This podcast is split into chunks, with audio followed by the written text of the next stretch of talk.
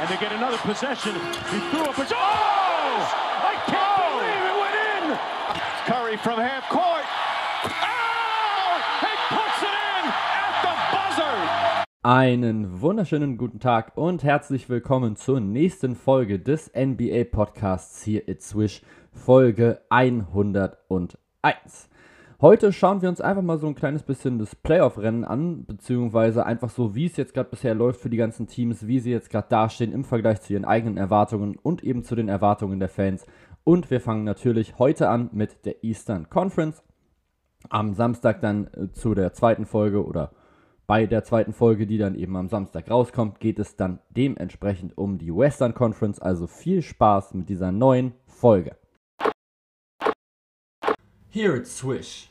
Die meisten Teams der NBA haben jetzt so ja Ende 20 Spiele bislang absolviert in dieser Saison, also so gegen 27, 28. Das heißt also, ob man es glaubt oder nicht, ein Drittel der Saison, der regulären Saison, ist jetzt auch schon wieder um für die meisten Teams. Geht mal wieder unfassbar schnell, wie ich finde. Es geht einfach so krass flott. Ich meine, ihr müsst es mal überlegen, wir haben jetzt heute den 14.12. Wie ihr jetzt gerade vielleicht hört, nehme ich jetzt halt auch direkt am Dienstag mit auf. Das heißt, ich nehme auf und hau die Folge dann direkt raus. Ja, und das heißt, so in elf Tagen sind schon die NBA Christmas Games, die natürlich dieses Jahr wieder überragend werden. Da werdet ihr natürlich wieder was von mir hören. Aber wir fangen jetzt erstmal an und gehen jetzt einfach mal so durch. Wie läuft es denn jetzt gerade bislang für die Teams in der Eastern Conference nach eben dem ersten Saisondrittel? Wir fangen natürlich ganz unten an und arbeiten uns dann einmal Stück für Stück nach oben. Und große Überraschung, das erste Team, über das wir reden, sind die Detroit Pistons. Die stehen auf dem letzten Rang der Eastern Conference auf Platz 15 mit einem Rekord von 4 zu 22, haben jetzt die letzten 12 Spiele allesamt verloren. Ja, also ich meine, was hat man von denen jetzt gerade erwartet? Genau das. Sie lassen einfach ihre Rookies oder generell einfach ihre jungen Spieler sehr, sehr oft mitspielen. Und dass da jetzt eben nicht so wirklich viel bei rauskommt, was jetzt gerade so Siege angeht, das ist natürlich klar. Zudem fällt jetzt immer noch Jeremy, Jeremy Grant noch mal ein paar Wochen jetzt noch mit aus, und zwar mindestens sechs Wochen, weil er was am Daumen hat. Das ist natürlich mega hart. Dann ja, auch Kelly Olynyk ist, fällt jetzt gerade noch mit aus, seit dem 12. November jetzt gerade schon. Das heißt, es sind einfach zwei Spieler, die natürlich schon relativ wichtig wären, wenn man jetzt Erfolg haben möchte, was die Pistons wahrscheinlich noch gar nicht wollen. Trotzdem sind das natürlich einfach so zwei Fixpunkte in der Offensive. Man sieht es auch sehr, sehr gut. Es gibt eben fünf Spieler, die mindestens 10 Punkte scoren und Jeremy Grant ist eben der Topscorer mit 20 Punkten. Kelly Olynyk ist der drittbeste Scorer mit 12,5 Punkten gewesen in den 10 Spielen, die er jetzt glaub, bisher gemacht hat. Und diese Spieler fallen jetzt natürlich einfach weg. Das heißt, es sind mal locker so 32 Punkte, die einfach mal rausfallen.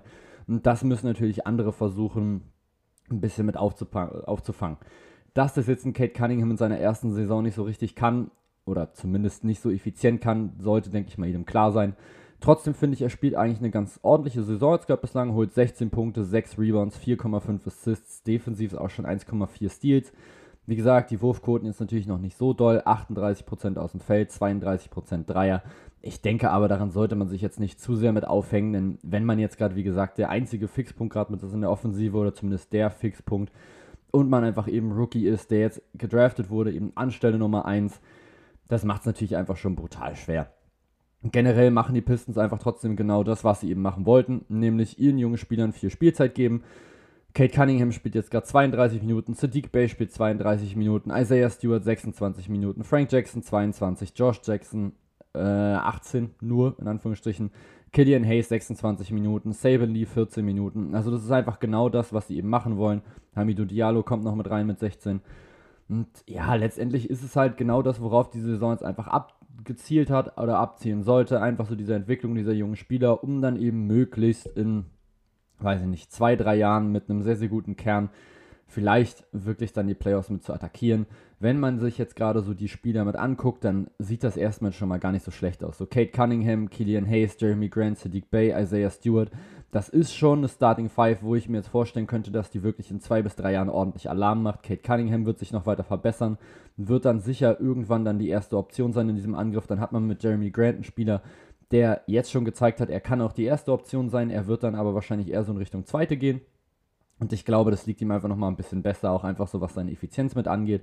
Und dann hat man eben noch Sadiq Bay noch als sehr, sehr guten Dreierschützen. Normalerweise läuft, läuft jetzt in dieser Saison noch nicht so wirklich gut Frank Jackson hat man dann eben noch, Kelly Olynyk hat man noch, Isaiah Stewart, Hamidou Diallo, Josh Jackson, Killian Hayes, wie gesagt, struggelt auch noch so ein kleines bisschen, was so seine eigene Offense angeht, was jetzt so sehr eigenes Scoring zumindest angeht, was die Pässe angeht, ist er schon ganz ordentlich wieder unterwegs. Immerhin jetzt gerade mit fast vier in dieser Saison. Letztendlich muss man sagen, die Pistons machen einfach genau das, was wir alle von ihnen erwartet haben und ich glaube auch, was sie sich von dieser Saison erhofft hatten, nämlich ja einfach Spiele verlieren, nächsten hohen Draft-Pick sich wahrscheinlich mit abholen und dann einfach versuchen, diese jungen Spieler, die sie jetzt eben haben, mit aufzubauen und einfach mit an die NBA noch weiter mit ranzuführen. Zweites Team, Platz Nummer 14. Es geht um die Orlando Magic. Da sieht es tatsächlich sehr, sehr ähnlich aus. Sie haben nämlich genau einen Sieg mehr als die Detroit Pistons. Sie stehen 5 zu 23. Auch sie haben jetzt die letzten fünf Spiele jetzt gerade immerhin verloren, haben vor den letzten zehn genau ein einziges Spiel gewonnen. Ja, ich denke auch hier muss man jetzt gerade nicht großartig diskutieren. Das ist eigentlich fast dieselbe Idee, sage ich jetzt mal, wie auch bei den Detroit Pistons. Sie haben einfach mega viele Verletzungsprobleme. Also Markel Fultz fährt ja immer noch aus mit seiner ACL-Verletzung. Dann eben noch Jonathan Isaac, der einfach absolute Knieprobleme hat, was total bitter ist, weil das eben einfach so ein junger Mann wäre, der einfach mit seiner Defense wahrscheinlich sehr, sehr viel machen könnte. Jetzt aktuell fehlt auch noch, auch jetzt gerade schon wieder seit zwei Wochen eben Jalen Sachs, also der fünfte Pick im Draft müsste es, glaube ich, gewesen sein, oder? Äh, doch, doch, das müsste eigentlich der fünfte Pick im Draft, glaube ich, gewesen sein. Und ja, dann jetzt steht man jetzt gerade letztendlich mit einem Team da aus einfach unfassbar jungen Spielern. Also jetzt normalerweise ist das Team ja schon brutal jung. Der älteste eigentlich im Kader ist Robin Lopez mit 33, der hat jetzt aber erst 10 Spiele gemacht. Terence Ross ist 30. Alle anderen sind tatsächlich schon deutlich drunter. Cole Anthony, 21 Jahre alt. Franz Wagner natürlich 20. Wendell Carter, 22. Mo Bamba, 23. Jalen Sachs, wenn er spielt, 20. Gary Harris, 27. Okiki, 23. RJ Hampton, 20. Moritz Wagner, 24. Michael Mulder hat jetzt noch nicht so viel jetzt gerade gespielt, an Minuten, nämlich 11, aber auch er 27 und dann noch Ignaz Bratzdickis, auch 23 Jahre alt. Also ihr merkt, einfach ein brutal junges Team. Ja, und genau das merkt man auch, was einfach so die offensive Execution mit angeht. Natürlich ist da manchmal, ja, schon nicht so viel Fight jetzt gerade mal mit dagegen. Jetzt gegen die Lakers sah es tatsächlich lange gar nicht so schlecht aus. Da ist LeBron James einfach mal ganz kurz komplett ausgerastet in diesem Spiel. Trotzdem ist es eben schon mal ein Zeichen, okay, dieses Team läuft gar nicht so schlecht. Ja, ich meine, klar, die haben jetzt eben erst fünf Siege. Trotzdem sind es eben einfach Spieler, die einfach größtenteils einfach ihr erstes oder zweites NBA-Jahr spielen. Also Cole Anthony spielt jetzt gerade sein zweites. Franz Wagner, Jalen Sachs spielen jetzt gerade beide noch ihr erstes Jahr. Wendell Carter müsste, glaube ich, sein drittes spielen bin ich der Meinung. Mo Bamba auch so Richtung drittes. Das ist dann eben dann deine Starting Five. Also, wo soll es herkommen, sage ich mal? Wo soll diese Erfahrung mit herkommen? Sie sind trotzdem offensiv ordentlich ausgeglichen. Cole Anthony spielt bislang eine unfassbar gute Saison mit 20,5 Punkten, 6 Rebounds und 5,6 Assists. Quoten sind auch völlig in Ordnung, also 42,5% aus dem Feld für einen Sophomore Point Guard mit 21 Jahren, dazu noch fast 38% von draußen, auch hier richtig gut. Und dann natürlich noch aus deutscher Sicht unglaublich gut. Franz Wagner, 14 Punkte, 4 Rebounds, knapp 3 Assists, ein Stil. Vor allem aber 45% aus dem Feld und 39% Dreier bei fast 4 Versuchen im Schnitt. Das ist wahnsinnig effizient, das ist wahnsinnig gut. Und Franz Wagner macht jetzt gerade wirklich einen extrem guten Eindruck. Also wenn man sich so die Spiele von dem Magic ansieht, dann merkt man schon, okay, da ist auf jeden Fall Potenzial mit da. Generell natürlich in diesem Team, aber natürlich aus deutscher Sicht guckt man natürlich dann immer so ein bisschen mehr auf Franz Wagner, gerade eben wenn man aus Berlin ist, so wie ich natürlich, dann rootet man vielleicht sogar noch mehr für diesen Jungen als halt ohnehin schon. Bislang spielt er eine unglaublich gute Saison. Ja, zum Rookie of the Year wird es wahrscheinlich dann letztendlich nicht reichen, weil es da eben dann noch so zwei, drei andere gibt, die halt auch nochmal brutal gut spielen, aber First äh, Rookie-Team sollte auf jeden Fall viel mit drin sein, so wie er jetzt gerade bisher spielt. Und eben auch so von seiner Erwachsenheit in seinem Spiel her, so von seiner ganzen Effizienz her. Und jetzt hat er uns eben auch schon zwei richtig schöne Poster jetzt gerade schon geliefert. Also von daher, keep going, Franz. Und ja, Orlando Magic letztendlich eben einfach als gerade ein Team, was genau damit einfach gerechnet hat, dass sie jetzt genau da stehen, wo sie jetzt eben stehen. Auf Platz 13 und da kommt jetzt auch schon die erste von jetzt eigentlich direkt drei Überraschungen hintereinander und zwar sind das die Indiana Pacers. Und das ist eigentlich immer dasselbe. Ich sage immer wieder, dass die Pacers mega underrated sind und dass sie eigentlich besser sind, als sie dastehen. Aber jetzt in diesem Jahr muss ich sagen, geben sie mir dazu noch nicht so wirklich viel Anlass. Also Platz 13 ist jetzt nicht so wirklich dolle. Und das liegt eben vor allem daran, dass sie einfach auswärts keine Siege holen. Zu Hause stehen sie 9 zu 7, das ist absolut gut. Haben jetzt auch erst gegen die Warriors letzte Nacht sehr, sehr knapp verloren, wo dann der 3-Punkte-Rekord von Steph noch nicht ganz gefallen ist. Er bräuchte jetzt noch einen zum Ausgleich und zwei für den alleinigen Rekord, dass er die meisten Dreier der NBA getroffen hat, der NBA-Geschichte. Auswärts stehen die Pacers aber einfach mal ganz entspannte 3 zu 10. Sie hatten jetzt drei Siege in Folge, haben jetzt gerade wieder gegen die Warriors verloren. Trotzdem stehen sie eben aus den letzten 10 nur 4 und 6 und stehen jetzt eben mit 12 zu 17 da, wo sie jetzt gerade stehen, nämlich auf Platz 13. Und das finde ich tatsächlich eigentlich ziemlich heftig. Vor allem, wenn man einfach bedenkt, dass sie ein positives Net-Rating haben. Also sie haben das 11 beste Offensivrating der Liga, das 12 beste Defensivrating. Und trotzdem stehen sie jetzt so weit unten in der Eastern Conference. Und das finde ich tatsächlich wirklich, wirklich krass das einfach so zu lesen, dass sie es einfach irgendwie nicht so ganz hinbekommen. Und ich kann mir ehrlich gesagt nicht so ganz erklären, warum. Denn das Team an sich ist extrem ausgeglichen und macht immer brutal viel Spaß. Das Einzige, was man vielleicht ein bisschen diskutieren kann, ist, dass die Bank manchmal nicht ganz so dolle funktioniert.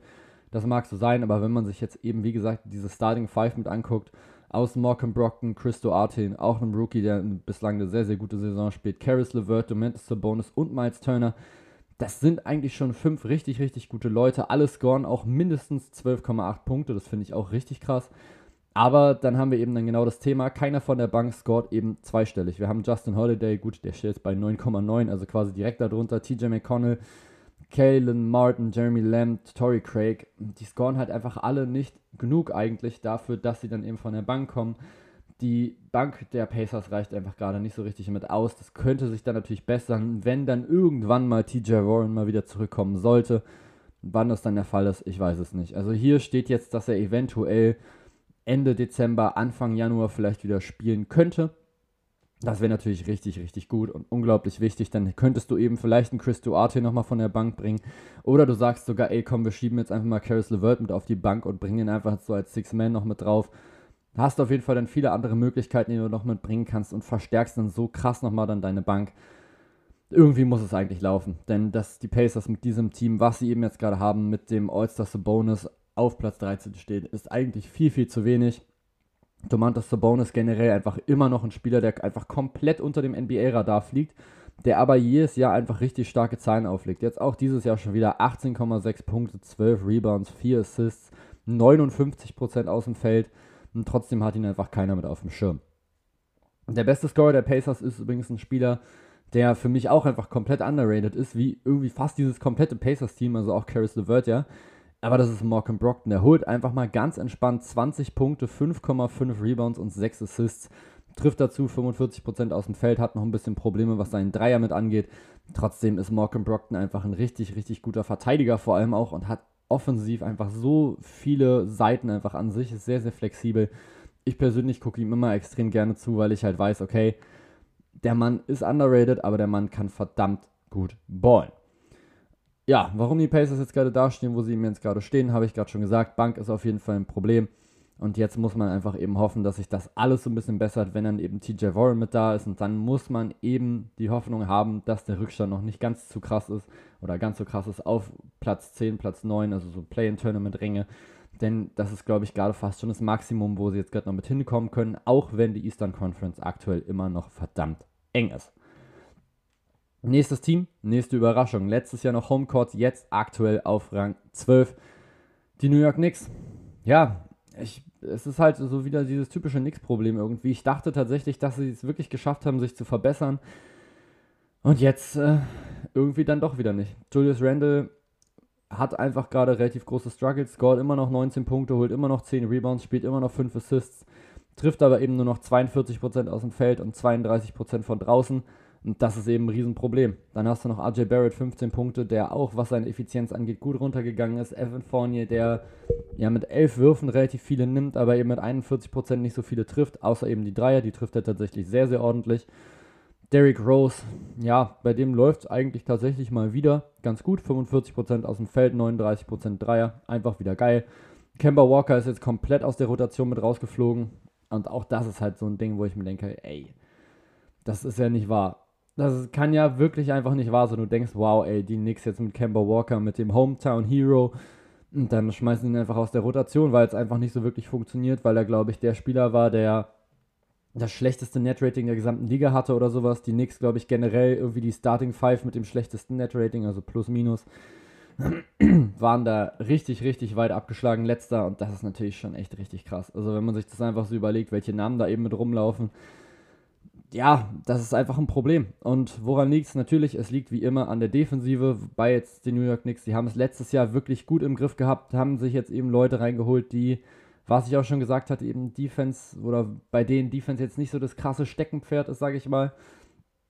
Jetzt haben sie halt wieder die acht schlechteste Defense, bringen jetzt aber auch nur noch eine mittelmäßige Offense rauf, nämlich die 17. beste in Anführungsstrichen, also wirklich komplett in der Mitte.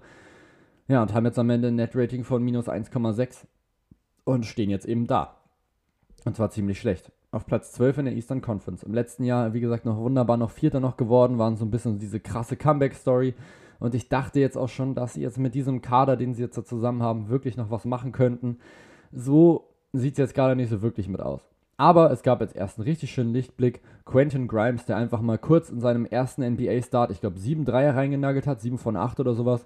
Also, das ist mal so ein Ding, wo man sich denken könnte, okay, jetzt kommt einfach mal ein Typ, der jetzt inklusive dieses Spiels 3,6 Punkte, Average, ja, pro Spiel, kommt da rein und scored. Ich glaube, es waren auch so um die so 27 Punkte oder so die Ecke und nagelt einfach mal kurz 7 Dreier rein. Also absolut geil, absolut gute Story. Aber ja, New York, New York, New York, New York. Es sind einfach jetzt gerade wieder die Knicks. Es tut mir einfach gerade wieder so leid für sie, weil sie es einfach letztes Jahr wirklich geschafft haben, sich mit Tom Thibodeau einfach zu so einer krassen Defensivmacht im Prinzip zu entwickeln, die dann eben offensiv wenig Optionen hatte, gerade in den Playoffs. Dann haben sie sich jetzt gedacht, alle klar. Dann holen wir jetzt eben mit Kemba Walker und mit Evan Fournier zwei sehr, sehr offensive Leute. Und jetzt passt die Defense halt jetzt gerade wieder mit nicht. Und die Offense ist trotzdem nicht so wirklich gut, weil eben Julius Randle str struggelt. Das ist schon extrem bitter. Das ist sowas von bitter. Man sieht auch einfach überall, was so ihre Quoten angeht.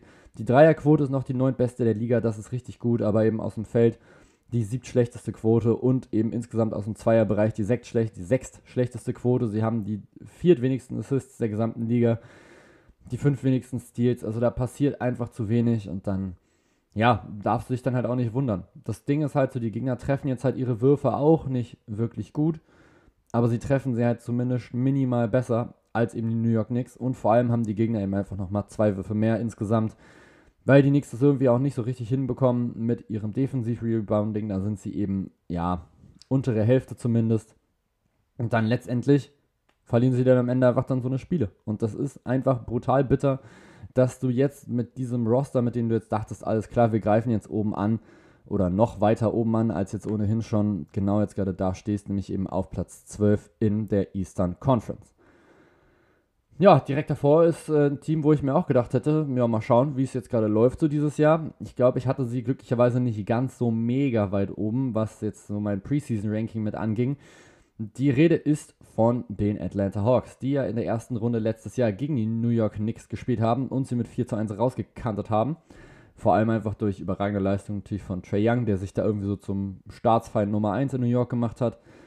Ja, die Hawks, was soll man sagen, haben eigentlich die beste Dreierquote der gesamten Liga, haben relativ wenig Turnover und trotzdem stehen sie jetzt eben auf Platz 11 Sie haben allerdings auch ein positives Netrating. Sie haben die zweitbeste Offensive der gesamten Liga. Sie haben aber auch jetzt hier wieder die sechstschlechteste Defensive. Das ist aber jetzt gerade wieder genau das Thema, was wir auch schon vor den letzten Playoffs hatten, was ich da auch schon erwähnt hatte, dass ich mir dachte, okay, New York Knicks gegen Atlanta Hawks, so normalerweise setzt sich Defense damit durch. Da hat Randall allerdings überhaupt nicht funktioniert und die Atlanta Hawks haben sich nur auf ihn konzentriert, haben ihn rausgeschmissen und dann ging es am Ende sogar bis in die Eastern Conference Finals für die Hawks so kann es aber jetzt gerade nicht mehr weitergehen. Also ein bisschen Defense musst du jetzt schon nochmal mit anbringen. Und das ist eben aktuell noch nicht der Fall. Und ja, die können halt eine Bombenoffensive haben, aber wenn sie sich in den Defenses dann einfach wieder verschenken, dann verlierst du trotzdem einfach einiges an Spielen. Und das sieht man auch so generell. Sie sind so überall, was die ganzen Defensivstatistiken angeht, immer so Bottom 10, Bottom 11 meinetwegen. Also gehören immer so zu den, zu den 10, 11 schlechtesten Teams der Liga in zum Beispiel gegnerische Dreiertreffer, gegnerische Dreierversuche, gegnerische Feldwurfquote, gegnerische Zweierquote, gegnerische Freiwurfquote. Gut, ob man da jetzt was dafür kann, sei jetzt mal dahingestellt. Ja, und dann passiert sowas eben. Dann, klar, du hast die zweitwenigsten Turnover der gesamten Liga mit 12,3, uh, super. Und dann hast du einen Gegner, der im Schnitt gegen dich 11,9 nur hat. Also das heißt, du, du forcierst auch selber die wenigsten Turnover und dann kommt eben genau das dabei raus Du hast halt wenige Turnover selber und denkst so, ja, wie cool ist das denn? Zusätzliche Possessions und dann schaffst du es halt aber nicht, dem Gegner irgendwie nur ein bisschen auf den Sack zu gehen. Und dann am Ende haben sie trotzdem sogar noch weniger Turnover als du und haben am Ende einfach doch nochmal einen Wurf mehr als du, treffen ihre Würfe, ja, die Gegner treffen sie schon nochmal ein bisschen schlechter als du.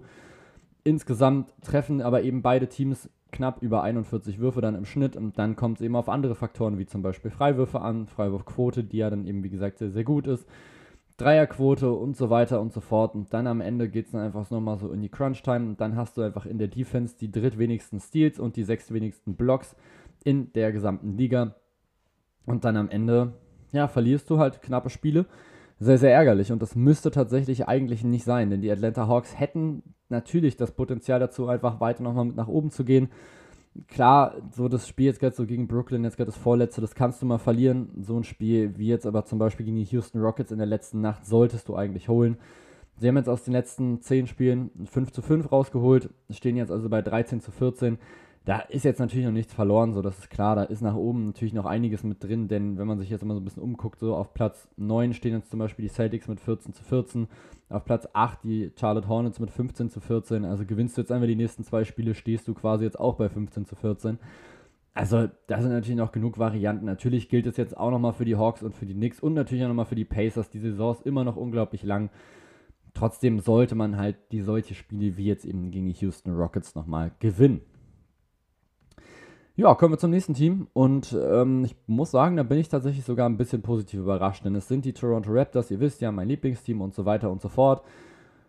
Und ich muss tatsächlich sagen, ich dachte, die würden schlechter dastehen. Also sie sind jetzt aktuell klar auf Platz 10, das ist jetzt nicht wirklich überragend, aber ich dachte, okay, jetzt fehlt halt noch mit Kyle Lowry noch so der absolute Antreiber, eigentlich noch mit in der Offensive. Pascal Siakam hat einiges an Spielen verpasst, OG Nobi auch.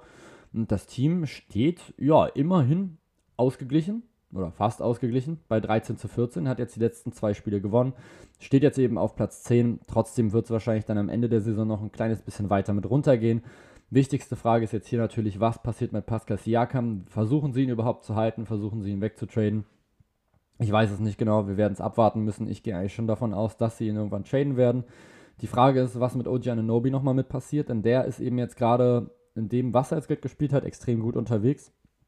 20,1 Punkte pro Spiel ist eben gerade genau sowas, wo ich mir denke, yo, das ist genau das, was ich jetzt eigentlich schon vor einem oder vor zwei Jahren von ihm von mir erhofft hatte, dass das richtig, richtig gut läuft. Jetzt auf einmal, dass er auf einmal richtig da ist, dass er jetzt auch anfängt für sich selber mit zu kreieren.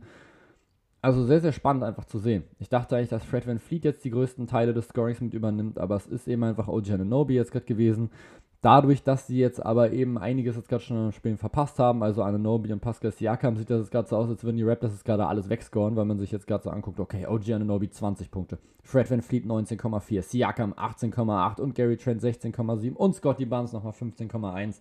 Also fünf Spieler mit über 15 Punkten im Schnitt. Das spricht natürlich auf jeden Fall für die Variabilität, aber natürlich haben jetzt eben auch Pascal Siakam und OG Ananobi 16 bzw. eben erst 15 Spiele mit absolviert. Haben jetzt also noch nicht so wirklich oft zusammen auf dem Parkett gestanden und dann ja, schiebt sich, schieben sich dann die Zahlen oder die Zahlen sehen dann sehr, sehr gut aus. Auch wenn sie dann eben, wie gesagt, noch nicht so viel zusammen rumstanden, wie man sich halt dann angucken würde. Ja, wie sie halt dann die Würfe verteilen müssten, wenn jetzt beide zusammen quasi jetzt gerade versuchen würden, irgendwie der beste Scorer des Teams zu sein.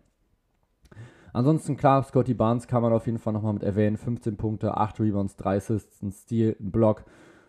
Wahnsinnig gut. Also ist jetzt für mich einfach aktuell, so wie jetzt gerade spielt, Rookie of the Year mit 48,6% aus dem Feld, 35% fast von draußen. Haben wir mal alle gesagt, das ist seine große Schwäche. 35% bei zwei Versuchen ist jetzt natürlich noch nicht so wirklich viel. Trotzdem ist es zumindest schon mal so, dass man sich denkt, okay, darauf kann man auf jeden Fall schon mit aufbauen. Ansonsten unglaublich guter Hustler, defensiv immer am Start, versucht immer einfach um weitere Possessions mitzukämpfen und dann hat er eben auch nochmal so eine krasse Athletik extreme Schnelligkeit. Also ich bin absoluter Scotty Barnes-Fan jetzt schon geworden. Ja, ansonsten halt so Precious, Precious Achuya müsste an seiner Effizienz nochmal ein bisschen arbeiten. 38,6% aus dem Feld ist jetzt für einen Big Man nicht so wirklich dolle. Goran Dragic ist jetzt gerade erstmal raus, auch der wird dann wahrscheinlich weggetradet werden. Chris Boucher hat leider wieder einen relativ großen Schritt zurück gemacht von dem, was er teilweise schon gezeigt hat. Cam Birch hat einiges an Spielen verpasst. Ist alles nicht so leicht. Es ist einfach so ein quasi ein Übergangsjahr jetzt gerade für die Raptors. Die versuchen eben jetzt gerade genau die wenigen Spieler, die sie jetzt gerade weiterentwickeln können, weiterzuentwickeln. Das ist hier eben jetzt gerade ein Anobi in dieser Rolle. Das ist nochmal ein Gary Trent, den sie sich jetzt erst geholt haben von den Trailblazers. Natürlich jetzt nochmal ein Scotty Barnes und jetzt nochmal ein Precious Chuva. Und jetzt muss man eben einfach abwarten. Tradet man jetzt Pascal Siakam, was bekommt man wieder zurück, wenn man ihn traden würde? Und dann muss man eben schauen, wie man es dann weiter aufbauen kann. Ich gehe jetzt also davon aus, dass sie nicht bis zum Ende wirklich jetzt so um Platz 10 kämpfen. Die werden noch so ein bisschen abrutschen, so Richtung 12, 13. Und die anderen Teams, die jetzt eben da drunter stehen noch, die werden da versuchen, noch ein bisschen mit nach oben zu drücken. Das wird man am Ende der Saison, glaube ich, noch ganz gut erkennen können. Dann machen wir jetzt einmal weiter und zwar mit den Boston Celtics. Die stehen nämlich ausgeglichen und zwar 14 zu 14. Und auch das ist ja schon so eine kleine Enttäuschung. Stehen jetzt, was das Netrating angeht, positiv plus 1,2, was einfach daran liegt, dass sie ja bei beidem zumindest in Ordnung sind. Offensive leicht unterdurchschnittlich, Defensive 11 bester, also leicht überdurchschnittlich. Funktioniert jetzt zumindest einigermaßen okay. Trotzdem muss man insgesamt sagen, ist das, was ich jetzt gerade bislang von den Celtics sehe, eigentlich viel zu wenig. Jalen Brown hat jetzt natürlich auch schon wieder einiges an Spielen verpasst, hat jetzt erst 14 Spiele absolviert und das tut diesem Team natürlich unglaublich weh. Marcus Smart trifft aktuell kein Scheunentor. Ja, das, dann wird es eben sehr, sehr schwierig. Jason Tatum hatte auch so ein bisschen Probleme. Es gibt jetzt immer so Spiele, wo er halt einfach aufblitzen lässt, was er kann. Trotzdem sind eben 42% aus dem Feld nicht annähernd das, was er eben eigentlich drauf hat. Jalen Brown in den 14 Spielen bislang eigentlich sehr, sehr gut unterwegs gewesen, aber eben erst 14 Spiele gemacht. Aus deutscher Sicht noch Dennis Schröder, 44% aus dem Feld, ist glaube ich in Ordnung. 17 Punkte, dazu noch 5 Assists. Passt eigentlich alles ganz gut soweit mit rein, kann einfach mit seinem Speed natürlich sehr, sehr ordentliche Lücken reißen. Al Horford spielt, finde ich, bislang eine echt ordentliche Saison, eine richtig, richtig gute Saison für ihn sogar. 12 Punkte, 8 Rebounds, 3,5 Assists. Das ist jetzt gerade eben genauso dieses Phänomen, was man sich dann immer erhofft von so einem Spieler, der so ein Jahr quasi nicht richtig eingesetzt wurde, dass man sich einfach so denkt, boah, wir holen den jetzt und hoffentlich wird er einfach dann so ein bisschen unleashed, also ist dann so ein bisschen freigelassen und kann dann endlich mal wieder seine Leistung zeigen. Al Horford tut das, Marcus Smart habe ich gerade schon gesagt, Josh Richardson ist auch immer so ein bisschen schwierig. In dieser Saison läuft es jetzt aber eigentlich ganz gut. 46% aus dem Feld, 35% Dreier, knapp 10 Punkte im Schnitt, das passt auf jeden Fall gut zusammen.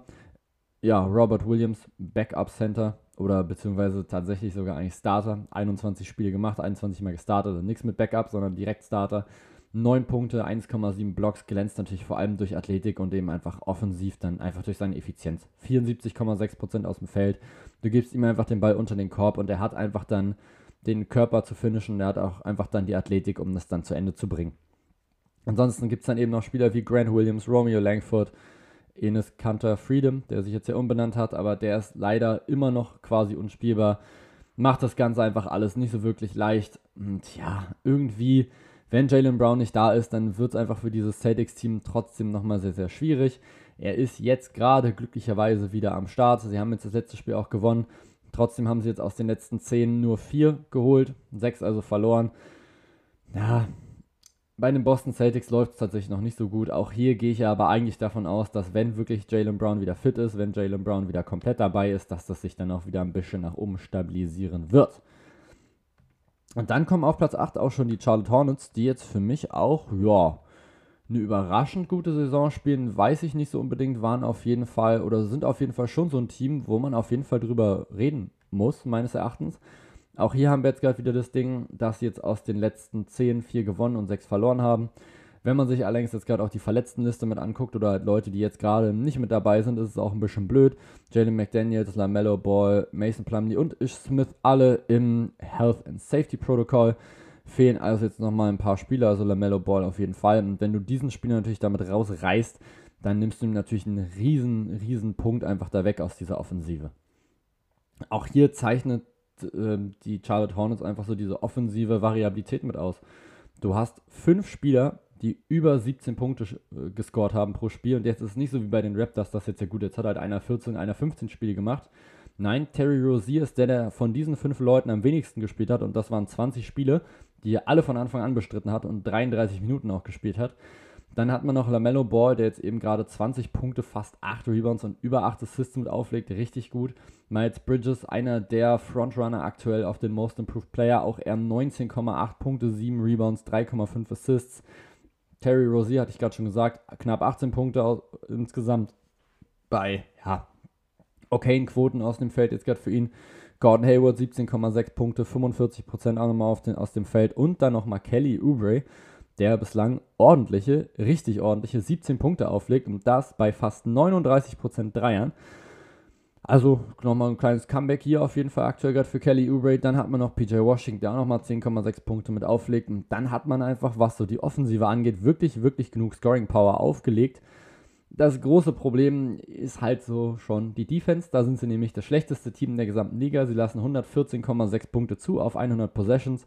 Scoren offensiv, ähm, ja, insgesamt 113,3, haben dann trotzdem negatives Net-Rating, obwohl sie dann die drittbeste Offensive haben weil sie defensiv einfach so unglaublich anfällig sind. Sie spielen natürlich auch mit einer sehr, sehr hohen Pace. Das funktioniert natürlich sehr, sehr gut, wenn man sich so zumindest, zumindest so die Offensive mit anguckt. Sie haben die meisten Wurfversuche der gesamten Liga. Sie haben die zweitbeste Dreierquote der gesamten Liga, aber sie lassen eben defensiv auch einfach zu viel zu. Nämlich die viertmeisten Dreierversuche, die vierthöchste Feldwurfquote gegen sich und auch noch die drittmeisten Wurfversuche gegen sich und auch noch die höchste Zweierquote gegen sich aus dem Feld. Also wenn man sich mal so die defensiven Sachen anguckt, da sind sie einfach überall richtig schlecht. Sie lassen extrem viele Rebounds zu, sowohl offensiv als auch defensiv. Sie lassen die meisten Assists gegen sich zu und auch noch relativ viele Blocks. Also das ist irgendwie so, ja, also alles, was sie halt offensiv gut machen, machen sie eigentlich defensiv auch wieder mit schlecht. Und dann ist am Ende eben Knackpunkt schon so das, das Rebounding generell. Und was sie einfach in der Defense oder generell einfach beim Rebounding abreißen, ist einfach schlecht. Sie sind da das fünftschlechteste Team der gesamten Liga, holen 43,4 im Schnitt. Die Gegner alleine holen pro Spiel schon vier Rebounds mehr als die Hornets. Und das kann natürlich einfach in vielen Spielen von guten Teams einfach mal mit bestraft werden. Letztendlich rettet sie dann einfach, dass sie es schaffen, trotzdem ja einfach offensiv so gut dann eben zu sein, wie sie jetzt eben sind, sich eben selber trotzdem sehr, sehr viele Chancen mit rauszuholen, weil sie eben nicht so viele Turnover mit drin haben. Trotzdem darf es eigentlich nicht sein, dass du solche offensiven Leistungen durch die Defense wieder wegschmeißt. Es ist so ein kleines bisschen so dieses Atlanta Hawks-Syndrom, könnte man schon fast sagen. Und das tut ihnen einfach weh und deswegen stehen sie jetzt eben nicht weiter oben, sondern sind jetzt eben gerade auf Rang 8 mit eben 15 zu 14. Und zwar direkt hinter dem nächsten Team, nämlich hinter den Washington Wizards. Das ist für mich schon auch so eine kleine Überraschung auf jeden Fall, muss ich sagen, dass die jetzt von Anfang an jetzt gerade schon so gut zusammen performen. Man muss natürlich sagen, sie haben das schon clever eigentlich gemacht, was ihre ganzen Trades somit angeht. So, sie haben sich da jetzt schon gute Leute mit reingeholt, nochmal so ein Kyle Kuzma, ein Contavious Caldwell Pope und so, ein Montrezl Harrell, das sind schon Leute, mit denen man auf jeden Fall was anfangen kann. Dass die jetzt aber direkt von Anfang an schon so gut funktionieren, vor allem nochmal mit, so, mit so einem Spencer Dinwiddie und mit einem Bradley Beal zusammen, damit fand ich war jetzt nicht so krass mitzurechnen, aber genau das passiert gerade. Bradley Beal holt noch 22,4 Punkte im Schnitt, dann schon der zweitbeste Scorer Montrezl Harrell 14 Punkte, Kai Kuzma 13, Dinwiddie 13, Caldwell Pope nochmal mit 11, Gafford mit 9. Und dann hat auch hier wieder eine ganz ordentliche Varianz. Natürlich ist Bradley Beal ganz klar die erste Option, aber du hast eben dann auch dahinter so einige unterschiedliche Möglichkeiten, vor allem was das Scoring mit angeht. Du hast eben mit Spencer Dinwiddie nochmal einen, der für sich selber kreieren kann.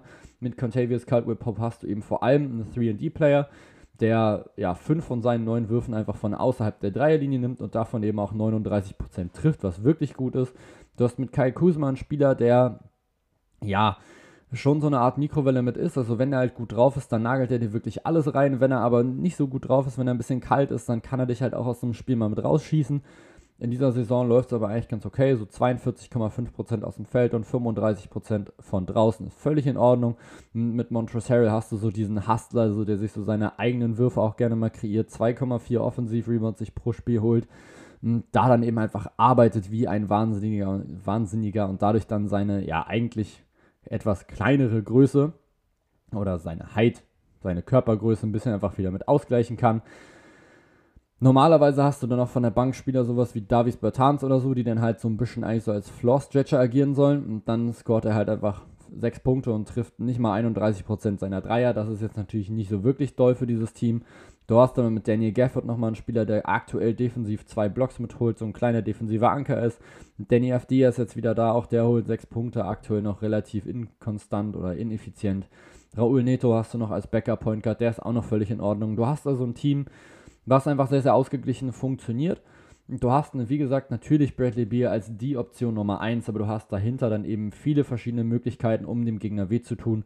Und bislang reicht es tatsächlich für die Washington Wizards aus, dass sie zwar kein wirklich gutes Offensivrating haben, auch kein wirklich gutes Defensivrating, aber dass sie es einfach insgesamt dann einfach durch Hustle dann einfach schaffen, sich irgendwie in diese positive Lage jetzt gerade mit reinzubringen, was jetzt eben aktuell dieser siebte Platz für sie bedeutet.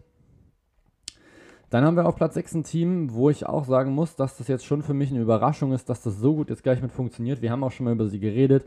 Die Philadelphia 76ers, die langsamste Pace der gesamten Liga. Offensiv-Rating Platz 14, Defensiv-Rating Platz 21. Leicht negativ, auch hier wieder, was das Net-Rating mit angeht. Trotzdem stehen sie eben sehr, sehr gut mit da. Und auch hier liegt es einfach wieder daran, dass sie sehr, sehr viele Waffen haben. Natürlich ist erstmal Joel Embiid der Star der Center, der da eben sehr, sehr viel einfach in der Zone machen kann, der aber auch mal ein bisschen außerhalb der Zone was agieren oder agieren kann und dann eben auch defensiv einfach wieder mit da ist. 24 Punkte, 11 Rebounds, 4 Assists, über einen Block, 1, na, andersrum, 1, über 1 1,5 Blocks so in etwa. Dann Tobias Harris, 18,6 Punkte. Tyrese Maxey, auch für mich nochmal so ein Spieler, wo man auf jeden Fall über Most Improved nochmal mitreden muss. Der jetzt aktuell 16,7 Punkte auflegt. Seth Curry 16, Shake Milton 11, George Niang 10. Einfach ausgeglichene Offense. Die reicht einfach meistens mit aus. Joel Embiid hat jetzt eben erst 17 Spiele gemacht, Tobias Harris hat jetzt erst 19 gemacht und trotzdem steht dieses Team eigentlich ziemlich positiv mit da und ich finde, das ist was, was man aus Philadelphia Sicht eigentlich wirklich auch positiv einfach mitnehmen muss man hat jetzt erst, ja, schön, schon gut auf den Senke jetzt gerade bekommen von Memphis. Also das war schon eine ordentliche Niederlage, 91 zu 126. Davor haben sie mal ein Spiel gewonnen, irgendwie gegen die Golden State Warriors ausgerechnet, eben gegen, gegen, gegen Steph Curry haben es da irgendwie geschafft, ihn ganz gut mit einzudämmen. Davor auch wieder eine hohe Niederlage. Also es ist immer so ein Wechsel eigentlich zwischen knappem Sieg und hohe Niederlage. Aktuell stehen sie jetzt auch eben bei 15 zu 13, haben jetzt 5 zu 5 aus den letzten 10 und sichern sich jetzt gerade so einfach ihre Position. Wenn sie jetzt wirklich wieder komplett fit sind, ist natürlich auch wieder die Frage, wo könnte es noch hingehen? Und dann weiß ich nicht, was passiert jetzt nochmal mit Ben Simmons? Kriegen sie den jetzt irgendwie nochmal mit weg? Wenn ja, haben sie natürlich nochmal eine Riesenchance, sich nochmal stark zu verbessern von einem Spieler, der jetzt halt gerade gar nicht spielt, zu einem ja, Spieler, der wahrscheinlich schon so Borderline All-Star-Level eigentlich haben müsste, denn viel weiter drunter werden die, Six, werden die 76ers auf jeden Fall nicht gehen mit ihrer Forderung. Vielleicht schaffen sie es ja dann sogar noch, das Team anzugreifen, was aktuell direkt vor ihnen steht. Und das sind die Miami Heat. Ich kann es mir aber ehrlich gesagt nicht vorstellen, weil ich einfach davon ausgehe, dass die Heat jetzt einfach völlig ausrasten werden. Die sind jetzt aktuell auf Platz 7 im Offensivrating, Platz 9 defensiv. Und das ist einfach genau das, was man sich so vor dieser Saison schon so gedacht hatte.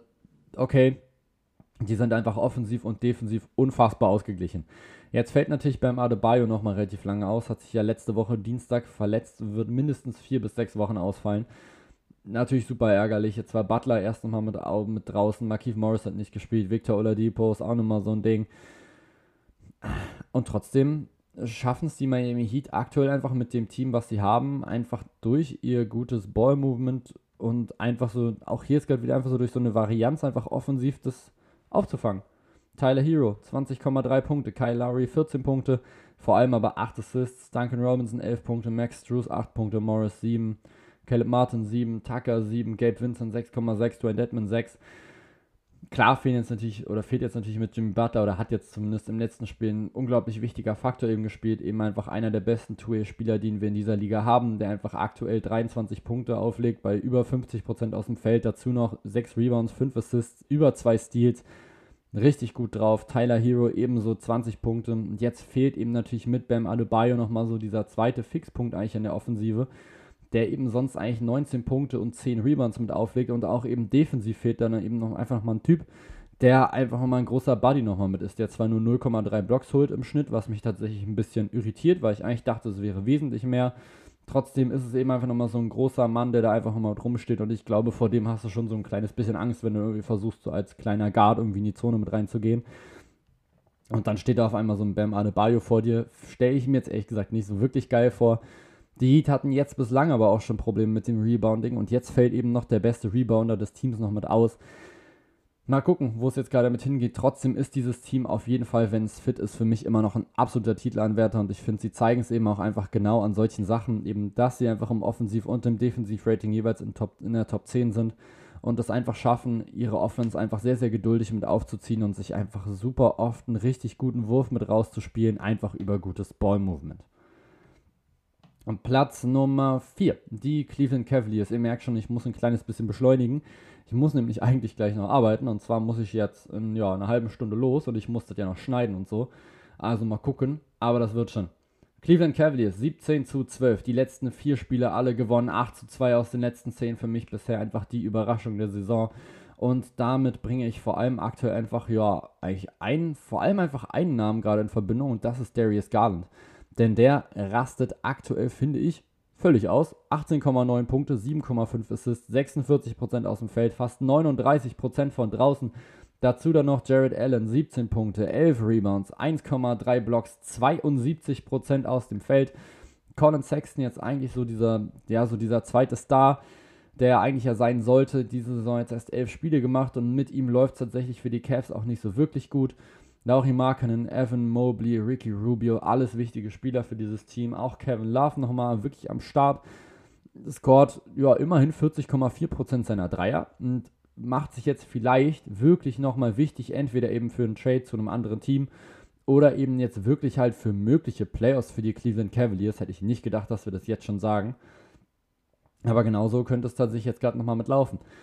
Die Cavaliers müssen einfach jetzt gerade nur darauf aufpassen, dass sie jetzt eben Colin Sexton und Darius Garland, dass sie es da schaffen, dass sie die zusammen so ein bisschen mit einsetzen oder einfach zur Not einfach Colin Sexton wegtraden, denn es darf jetzt einfach nicht sein, dass es jetzt so die zweiten Portland Trailblazers werden mit jetzt eben Lillard und McCollum, wo du dir denkst, okay, beide sind halt offensiv ganz gut, beide haben aber einfach defensiv ihre Schwächen und dadurch holst du dir das dann so negativ mit rein. Das darf eigentlich nicht passieren, denn die Cleveland Cavaliers sind aktuell das drittbeste Defensivteam der gesamten Liga, was das Defensivrating angeht. Alter Schwede, wer hätte damit bitte vor der Saison gerechnet? Ich auf jeden Fall nicht, aber die Cavs spielen unglaublich gut. Auch Evan Mobley ist auf jeden Fall drin im Kampf um Rookie of the Year. Über Darius Garland, wie gesagt, kann ich eigentlich die, den ganzen Tag überreden. Was der abreißt aktuell ist unglaublich gut. Lauchi Marken spielt jetzt gerade so eine kleine, ja, Comeback-Season. Ist jetzt nicht so wirklich effizient aus dem Feld. Trotzdem sind jetzt eben erstmal 14 Punkte und einfach wesentlich mehr Aggressivität. Schon mal ein sehr, sehr gutes Zeichen. Ricky Rubio hat auf einmal einfach ein Spiel einfach rausgehauen, wo er, ich weiß gar nicht, wie viele Dreier es waren, getroffen hat. Ich glaube, gegen die Knicks war es. Holt jetzt auch generell wieder 13 Punkte und 6 Assists, spielt also einfach unglaublich gut. Auch wenn natürlich seine Wurfquoten immer noch nicht so wirklich gut sind, aber das macht ihn eben einfach nicht aus. Trotzdem ist er gerade einfach ein unglaublich guter Backup-Point Guard, der eben diesem Cavaliers-Team hilft, eben einfach mit seinem Spiel und natürlich auch mit seiner Erfahrung. Team auf Nummer 3, die Milwaukee Bucks. Und ich denke, wir kürzen das Ganze jetzt einmal ein kleines bisschen mit ab, denn die letzten drei Teams, die wir jetzt noch mit haben, ja gut, nee, kann ich auch nicht machen. Okay, nein, wir, wir gehen es einmal so kurz durch. Milwaukee Bucks 7 zu 3 aus den letzten 10 stehen, 18 zu 11 und die Big Three ist jetzt endlich wieder zusammen. Chris Middleton, Drew Holiday, Janis Antetokounmpo sind alle fit. Und das merkt man diesem Team einfach an. Die Milwaukee Bucks sind, wenn alle drei auf dem Platz stehen, unfassbar schwer zu schlagen. Sie sind offensiv richtig gut, sie sind defensiv richtig gut und das macht das Ganze einfach unglaublich schwierig, wenn du eben gegen sie spielst. Sie haben das sechstbeste Offensivratings, achtbeste Defensivrating, insgesamt das fünftbeste Net-Rating stehen. Und plus 3,7, also auf 100 Possessions scoren sie fast 4 Punkte mehr als der Gegner. Und das, obwohl Brooke Lopez jetzt gerade ausfällt. Dante DiVincenzo jetzt immer noch ausfällt. Gut, George Hill hat jetzt mal ein Spiel mal mit verpasst. Wesley Matthews, Health and Safety Protocols. Chris Middleton hat jetzt gerade sogar das Spiel jetzt gerade sogar erst wieder mit verlassen. Trotzdem ist es eben einfach gerade ein Team, was einfach jetzt gerade schon wieder unglaublich gut ist. Janis Antetokounmpo spielt schon wieder unfassbar stark. 27 Punkte, 11,5 Rebounds, fast 6 Assists, ein Steal, 1,5 Blocks, 53% aus dem Feld. Immer noch dasselbe Problem. Dreier nur bei 28%. Trotzdem ist er auch jetzt schon wieder mit drin, einfach im MVP-Rennen, einfach nur, weil es bei den Milwaukee Bucks unglaublich gut läuft, wenn eben einfach alle drei wieder mit drin sind. Wenn wir über die Titelanwärter reden, müssen wir natürlich auch immer über den Titelverteidiger reden. Die Milwaukee Bucks gehören auf jeden Fall mit zu dem Favoritenkreis. Nicht nur so, wie sie jetzt eben letzte Saison gespielt haben, sondern eben auch so, wie es jetzt gerade läuft. Dann kommen wir schon zu unserem nächsten Team und ja, die hatten jetzt tatsächlich erst ein relativ großes Problem, was Corona angeht. Sie hatten jetzt nämlich erst zehn Spieler im Health and Safety Protocol. Dadurch musste jetzt das eine Spiel von ihnen abgesagt werden, die Chicago Bulls, beziehungsweise eben verschoben werden, nämlich das gegen die Toronto Raptors. DeMar DeRozan und Zach Levine jeweils 26 Punkte.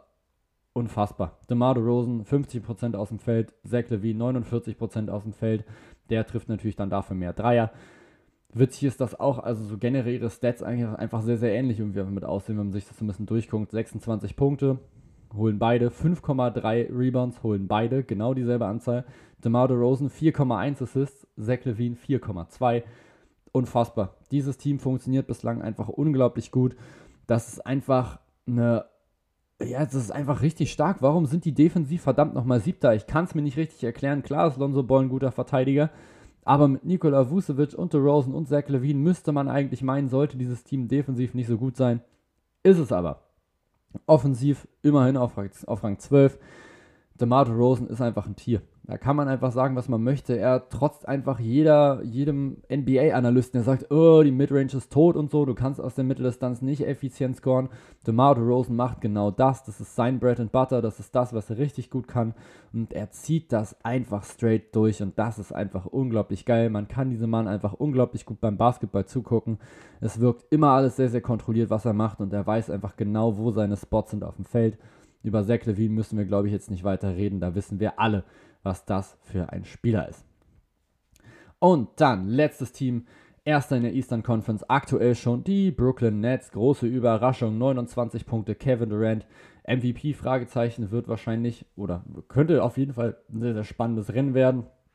Jetzt gerade ist ja schon wieder bei Social Media geht es ja schon wieder völlig ab. Also vor zwei Wochen haben Leute noch geschrieben, ja komm jetzt, ja, gib, gib, gib Steph endlich jetzt gerade schon einen MVP. Wir können, können jetzt schon wieder abhaken. Und jetzt hat Steph mal so zwei, drei Spiele jetzt gerade gehabt, wo er ein bisschen, ein bisschen gestruggelt hat. Und was passiert jetzt? Ja, Kevin Durant MVP. Da sieht man einfach gerade wieder, wie unglaublich schnelllebig das einfach in der, A, in der, A, in der NBA ist mit dieser ganzen Mediasache. 29 Punkte, 7,6 Rebounds, 5,6 Assists und das bei 53% aus dem Feld und 38% Dreier. Kevin Durant ist einfach ein unglaublich tödlicher Scorer und wenn du den einfach als Leader hast in deinem Team, musst du dir echt nicht so viele dolle Sorgen machen. James Harden kriegt es jetzt auch endlich langsam wieder mit auf die Kette. 21 Punkte, 9,6 Assists. Hatte ich gar nicht auf dem Schirm, dass das auch jetzt gerade so viele sind. Was so die Wurfquoten angeht, struggelt er noch ein bisschen, 40% und 34% von draußen. Ne, Marcus Aldridge, Paddy Mills, Joe Harris, das sind alles Leute, die funktionieren und die natürlich vor allem eben davon profitieren, dass eben einfach ein Kevin Durant und ein James Harden einfach so viel Aufmerksamkeit auf sich ziehen. Natürlich gehören auch die Brooklyn Nets mit zum Favoritenkreis. Das habe ich jetzt übrigens gerade bei den Bulls jetzt gerade nicht, nicht, nicht gesagt. Gehören die Bulls wirklich mit zum Favoritenkreis in der Eastern Conference? Irgendwie ja schon. Aber ich würde halt gerne sehen, was DeMar DeRozan so in den Playoffs leisten kann, denn da hat er mich jetzt bislang als Raptors-Fan noch nicht so wirklich von überzeugt. Ich bin aber trotzdem sehr, sehr gespannt. Die Brooklyn Nets gehören natürlich auf jeden Fall mit zu diesem Favoritenkreis dazu, wie für mich jetzt auch immer noch die Miami Heat und die Milwaukee Bucks. Das wären jetzt auf jeden Fall nochmal so meine Top 3. Ansonsten muss ich jetzt gleich los zur Arbeit. Vielen, vielen Dank, dass ihr jetzt bis hierhin zugehört habt. Ist nochmal eine verdammt lange Folge jetzt geworden. Das war eigentlich nicht so wirklich geplant. Ich hatte erst sogar überlegt, ob ich Eastern und Western Conference sogar mit zusammen mache. Hab dann aber überlegt, ja gut, so 15 Teams ist vielleicht, reicht wahrscheinlich erstmal mit aus. Und jetzt äh, sitze ich hier bei 48 Minuten, habe jetzt schon so ein kleines bisschen Zeitdruck. Aber natürlich, das Ding muss jetzt noch raus. Also das, das fliegt jetzt gleich aber sowas von online. Da könnt ihr euch auf jeden Fall schon mal darauf freuen, beziehungsweise habt ihr es jetzt ja schon gehört. Danke, dass ihr schon mal zugehört habt und ja, ich hoffe, es hat euch viel Spaß gemacht und ihr freut euch daneben auf die nächste Episode, wo wir dann das Ganze nochmal für die Western Conference machen. Vielen, vielen Dank auf jeden Fall fürs Zuhören und bis Samstag. Bye! Here at Swish.